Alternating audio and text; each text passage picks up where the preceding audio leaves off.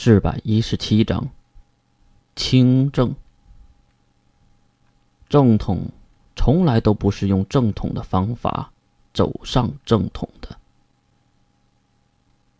回去的路上，大家都在聊着开心的事儿，当然是炫空岛的种种。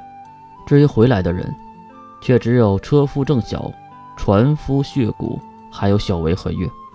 很快，在傍晚时分。血骨也是目送了月进入内滩，回到了半宁岛最大的水上乐园里。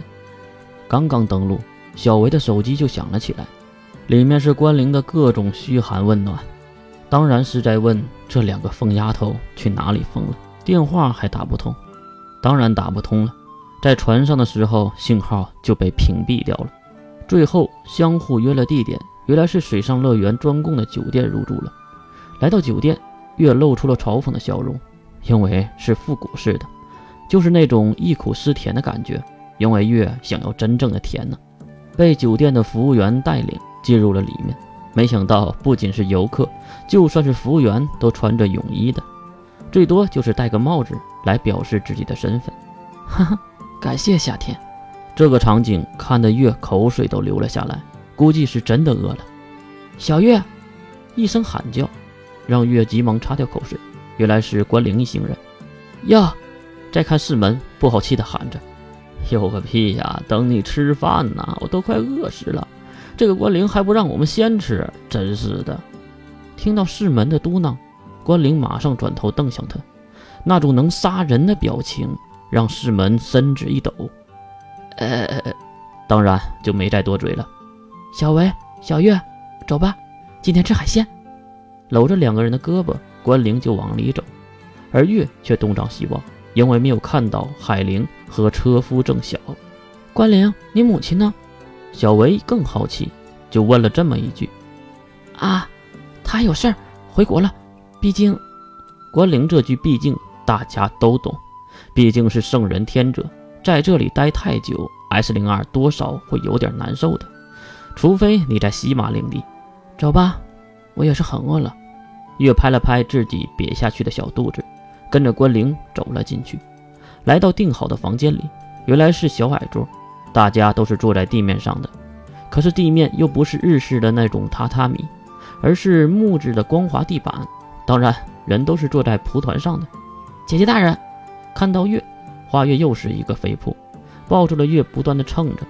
月也是用了很大的力气才推开花月。姐姐大人，你看花月的泳衣可爱吗？低头看向花月的连体泳衣，粉红色的。不过客观来说，真就没啥可看的。呃，可爱。听到姐姐的夸赞，花月跑向水昭那边，一把将水昭从地面拉了起来。水昭呢？哎，花月，你干嘛？害羞的水昭穿的是白色的连体泳衣，很明显这是很保守的那种。月盯着他看了很久。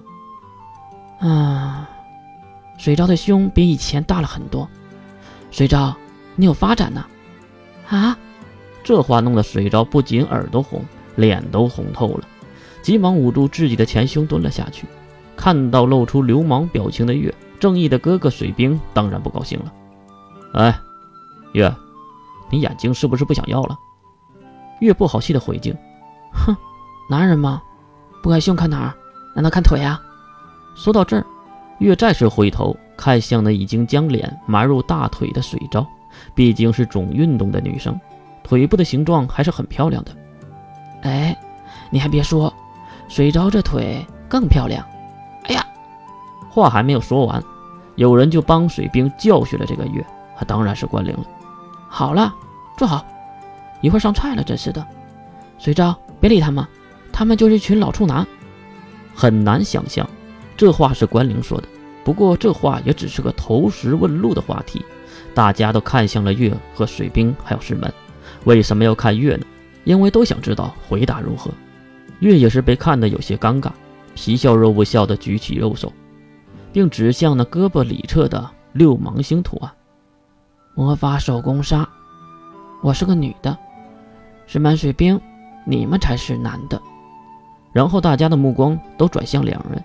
再看尴尬的两人对视一眼，师门突然大笑：“呵呵，哎呀，哎呀，饿死我了！怎么还不上大龙虾呀？真是的，我等不及了。我去吹吹啊，我去吹吹。哼！看到世门的举动，大家都笑了起来。毕竟这只是一个小玩笑。然后呢，接着都是说说笑笑、八卦的话题。哪个班的女生和哪个男生好了？哪个老师要去追哪个班主任了？毕竟都是青春年少的少男少女，能聊些什么呢？一直等到了丰盛的晚餐真正的来临。大家堵住了嘴，开始猛吃，喝着没有酒精的香槟，唱着当时流行的歌曲，欢快的度过了这一晚。